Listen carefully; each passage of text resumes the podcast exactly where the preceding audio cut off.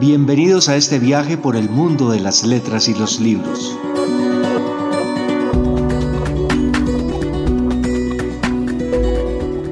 A partir de este momento comienza Ruta Literaria, un programa de rutaliteraria.com y cicradio.gov.co. Bienvenidos.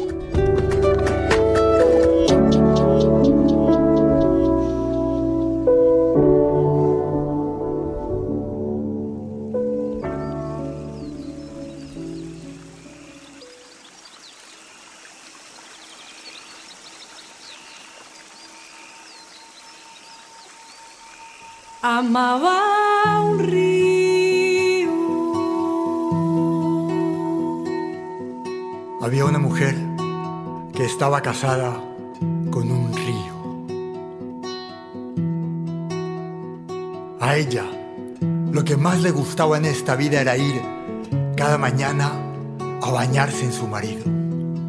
Amaba un río.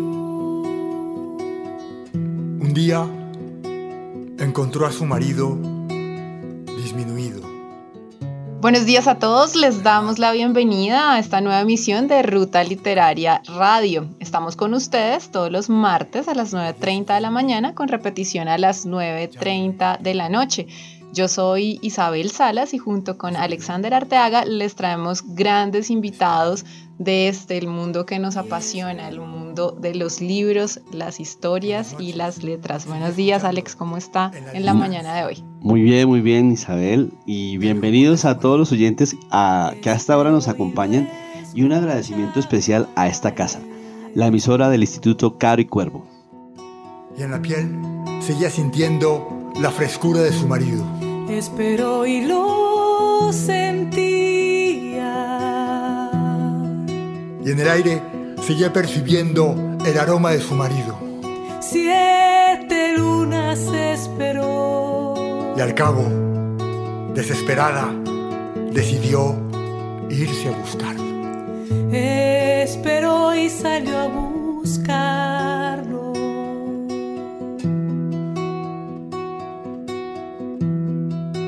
Deshizo la casa, la empacó se la puso sobre los hombros y se echó a andar.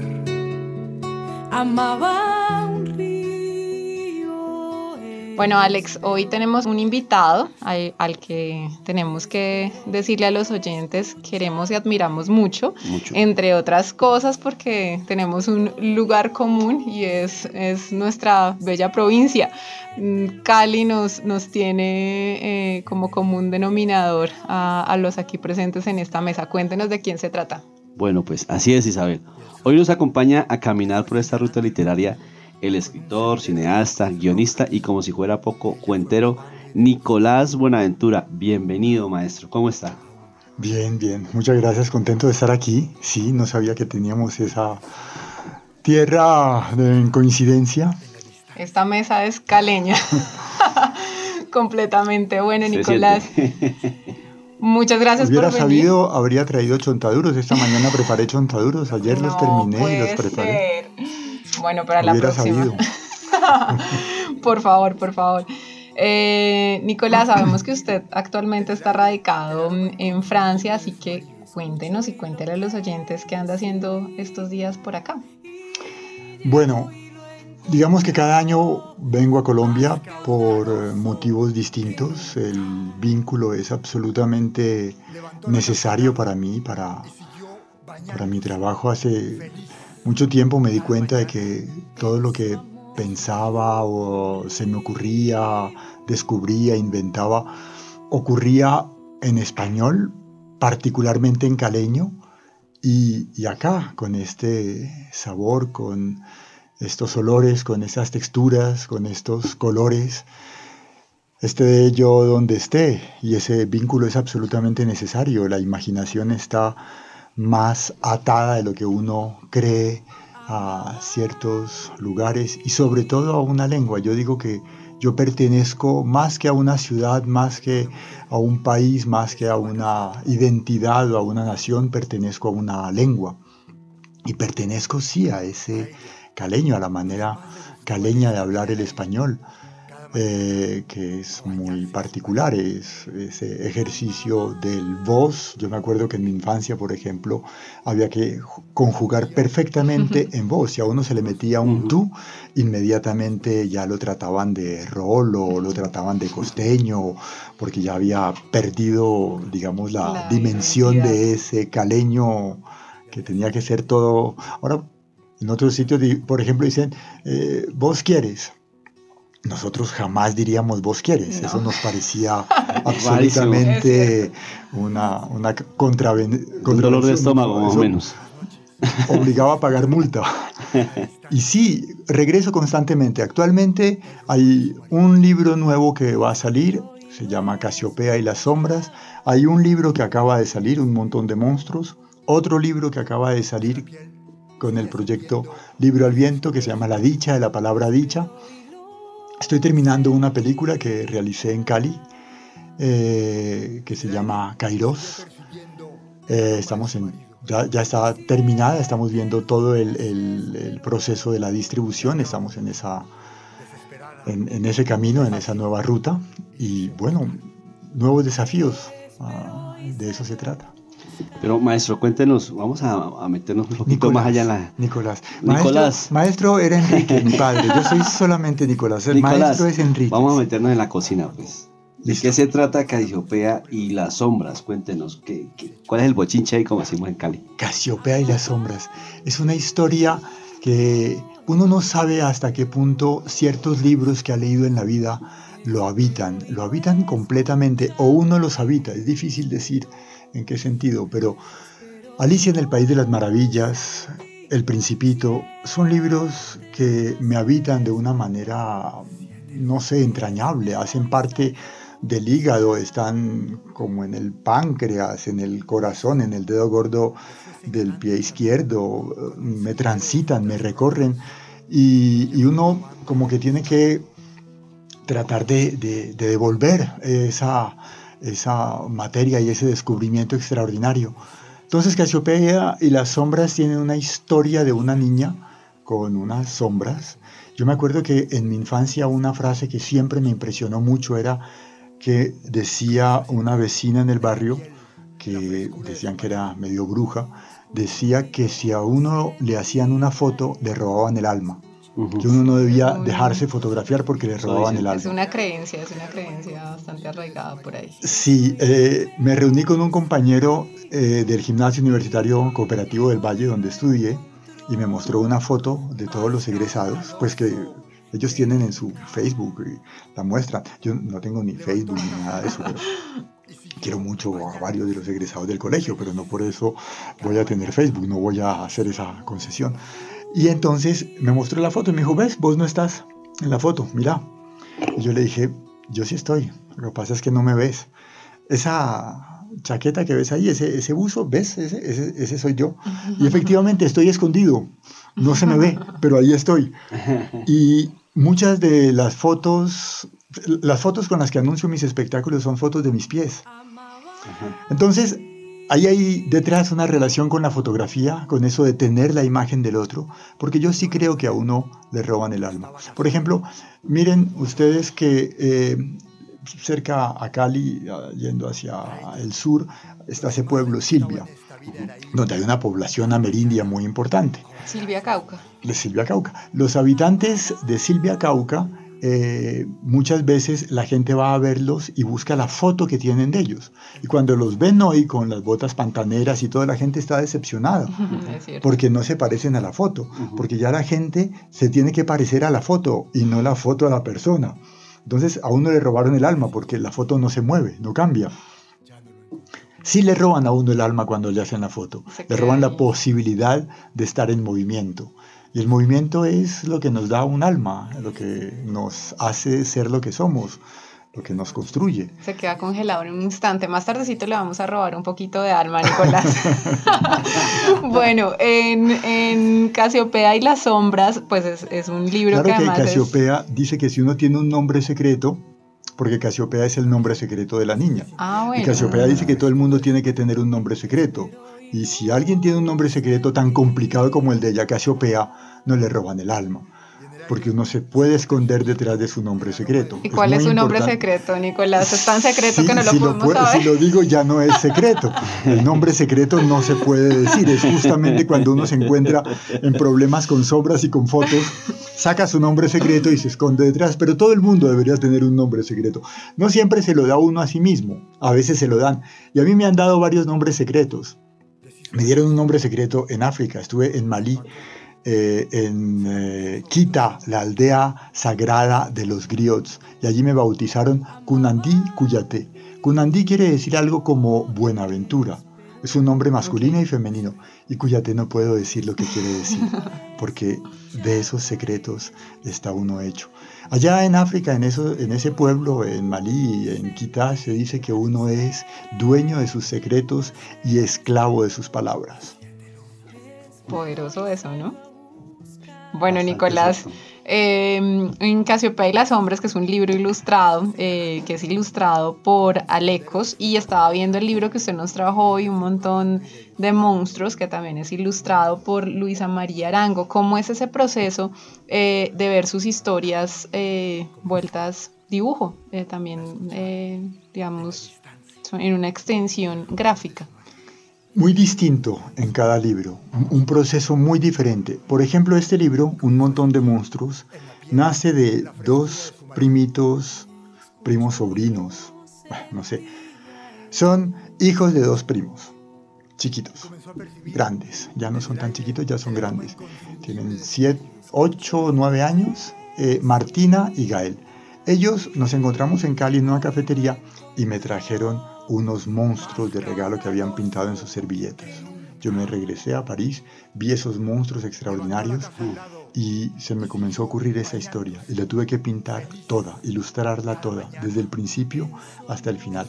La ilustré completamente y luego le mandé mis ilustraciones con todo el texto a la mamá de Martina, que tiene el taller gráfico Cactus en Cali, y ella buscó a Luisa María a, Luisa María Arango y juntas hicieron las ilustraciones y el diseño del libro a partir de lo que yo había hecho. Es decir, lo tuve que ilustrar para poderlo escribir, porque tenía una relación particular ese libro con la imagen. Ahora, mis garabatos y monigotes no terminaron en el libro, era evidente, yo no, no tengo ese oficio, pero necesitaba ilustrarlo.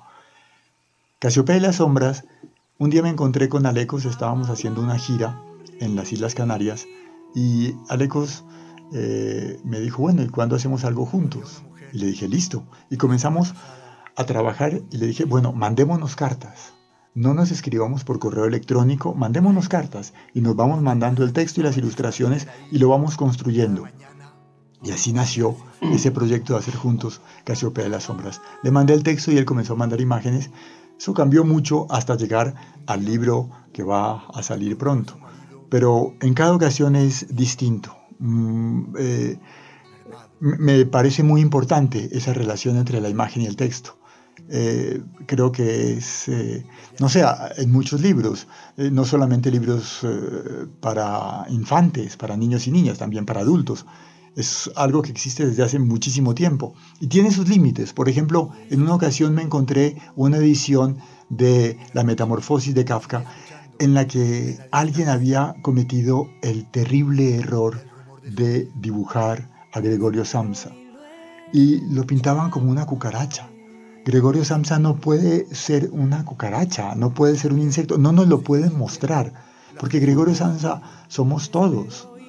Entonces, ahí hay que dejar un espacio vacío, no hay que llenarlo todo con imágenes. Pero, pero es un trabajo muy interesante y un gran desafío. Nicolás, hablando un poco de esa, digamos, de esa eh, relación eh, entre lo gráfico y, lo literario. También usted ha combinado en sus historias otras formas de arte, junto con la caleña Marta Gómez. Han hecho montajes de este tipo. Cuéntenos un poco acerca de eso, cómo, cómo se logra, cómo se hace paso. Sí, a mí me da vergüenza cuando dicen eh, eh, cineasta, guionista, cuentero, escritor. En realidad, hago lo que puedo.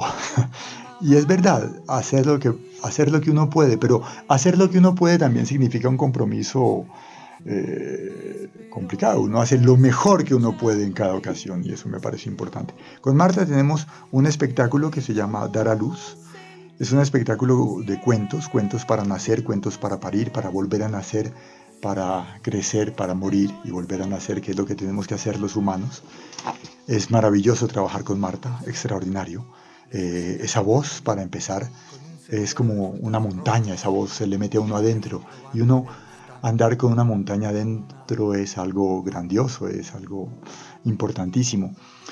Y bueno, el trabajo en el cine como realizador, eh, sí, he realizado tres largometrajes, este Kairos es el tercero, otros espectáculos de cuentos, eh, en fin, sí, lo que puedo. Bueno, ese, ese espectáculo del que usted habla con Marta Gómez, yo tuve la fortuna de verlos eh, en vivo acá en Bogotá hace años ya y es encantadorísimo. Además, pues yo amo profundamente a Marta.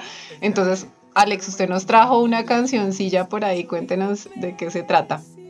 Bueno, pues eh, Isabel y Nicolás, para ir en sintonía con esta conversación, los invito a escuchar a la querida, eh, a la querida Marta Gómez con La Raíz.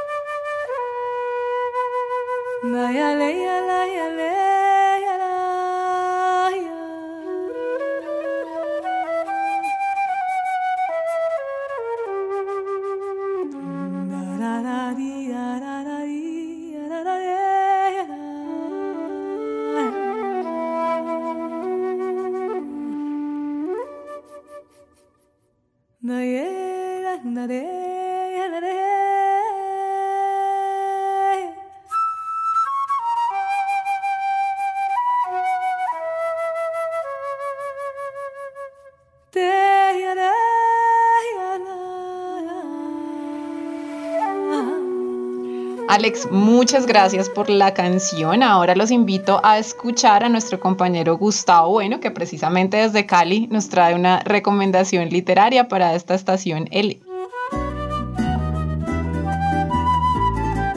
Hola, buenos días. ¿Cómo están? Bienvenidos a una parada más de esta estación L aquí en Ruta Literaria.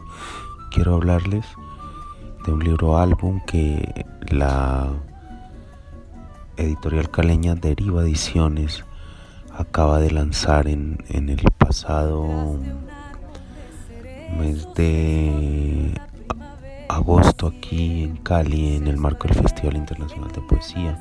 Estoy hablando del libro Álbum Luto en sepia. Primero una definición rápida de que es un libro álbum. Esto se trata de, de una publicación, de una historia donde las imágenes complementan las palabras. Los autores de este libro, que se llama Luto en Sepia, son Humberto Jarrín, quien hizo el texto, es escritor caleño, y Andrés Agredo, quien es eh, diseñador gráfico e ilustrador. Ambos han unido esfuerzos para contar esta historia, que es básicamente la historia de la desaparición en Colombia. Eh, las imágenes, los textos literarios que viajan en este corto libro, 20 páginas, eh, hacen un viaje por diferentes em, por, por diferentes géneros literarios, teatro, poesía, haiku, eh, prosa, y, nos cuentan esta historia, esta historia horrible de la desaparición en Colombia. Eh, espero que lo consigan, muy posiblemente se conseguirá en la Feria del Libro de Cali y eh, lo disfruten y, en, y entiendan un poco lo que los autores nos quieren, la realidad que la realidad tan horrible que es la desaparición forzada y que nos quieren mostrar en este en este, en este libro álbum. Eh, los dejo y nos vemos en una próxima ocasión y sigan disfrutando de esta ruta literaria. Se encerró la primavera, Guardo en un gesto tu abrazo, en un papel guardo el recuerdo y de la raíz que le crece se derrama mi silencio y de la raíz que le crece se derrama mi silencio. El cielo, el cielo en mis ojos llora, de tu risa se enamora, se alimenta el mundo entero y sí. Gustavo, muchas gracias. Bueno, Nicolás, a propósito de esta recomendación, cuéntenos cuál es su ruta literaria y cuáles son esos libros, esos autores que no le pueden faltar. Nos decía que los tiene por varias partes del cuerpo. Sí, hay libros. Yo pienso que uno debe llevar, eh, llevar siempre y leer una vez por año El Quijote. El ingenioso hidalgo Don Quijote de la Mancha. Eh, yo cada año vuelvo y empiezo, nunca termino, pero vuelvo y empiezo cada año. Tengo el firme propósito de leerlo completo. A veces me alcanzo a leer toda la primera parte, a veces solamente alcanzo a leerme una parte de la primera parte, a veces empiezo por la segunda parte. En fin, yo creo que ese es un libro en el que parte de mí o un yo, otro yo que hay en mí, se quedó a vivir y sigue allí.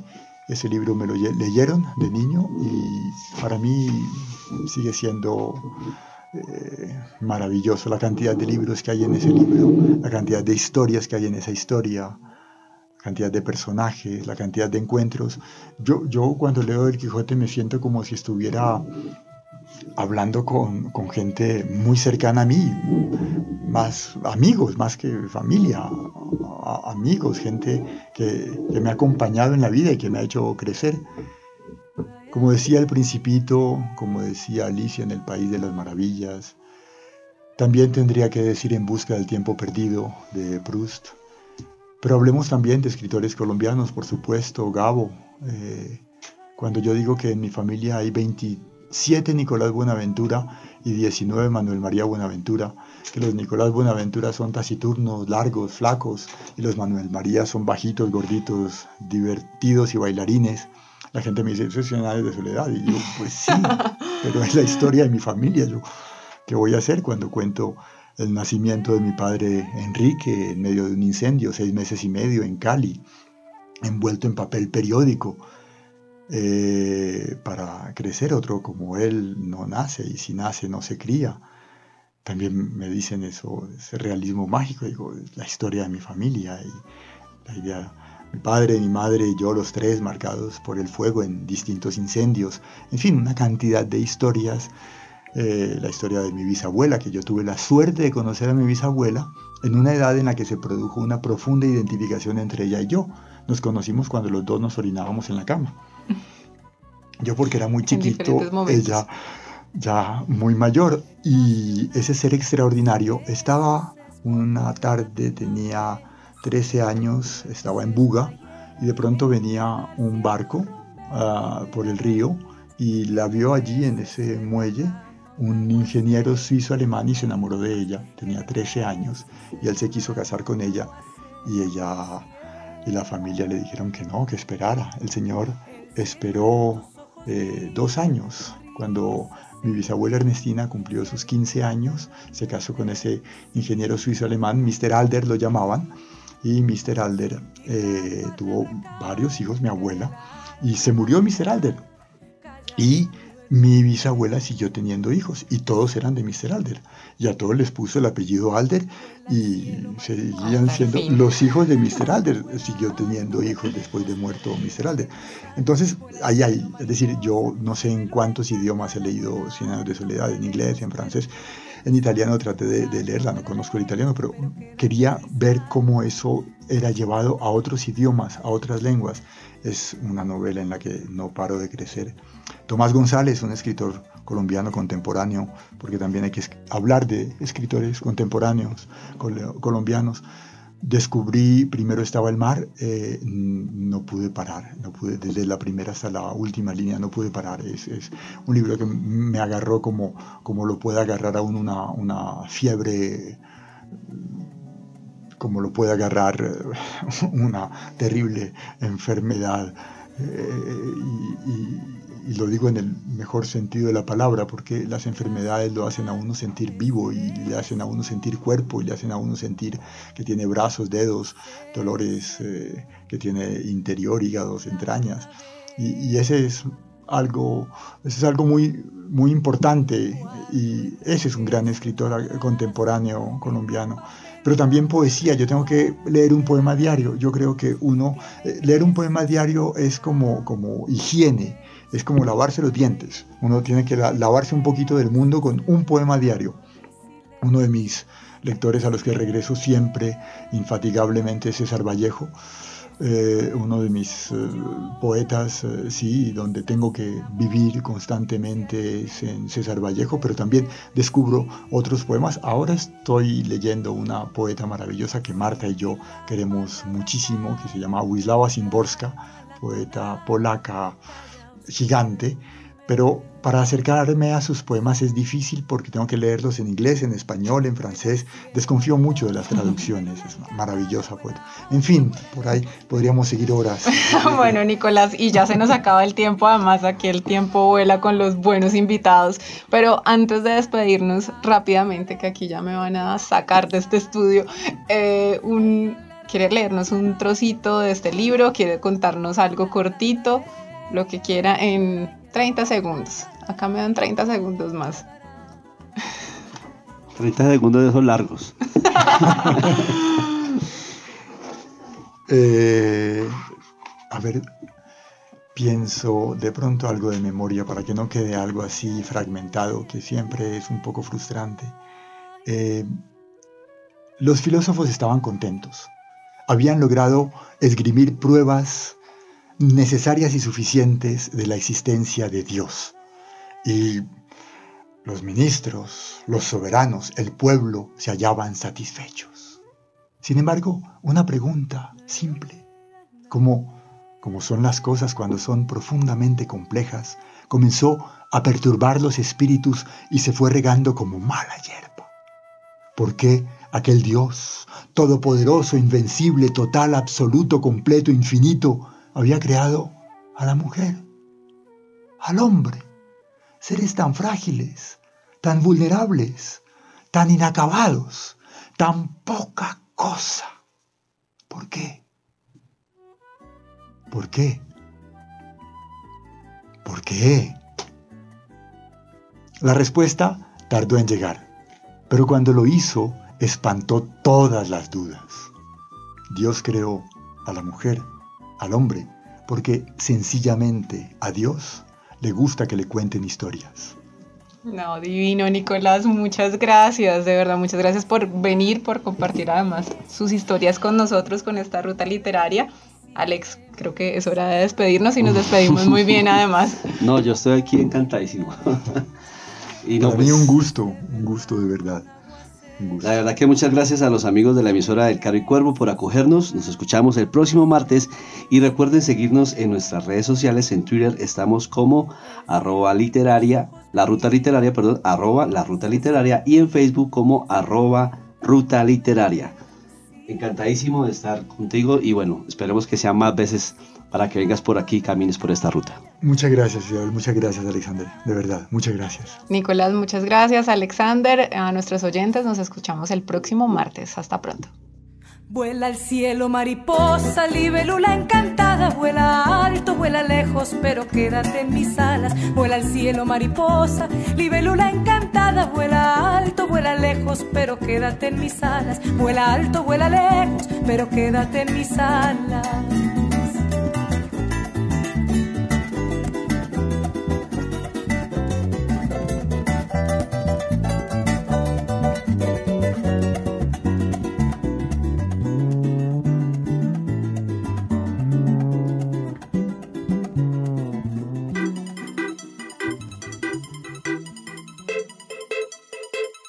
Gracias por viajar con nosotros. Los esperamos en una próxima ocasión.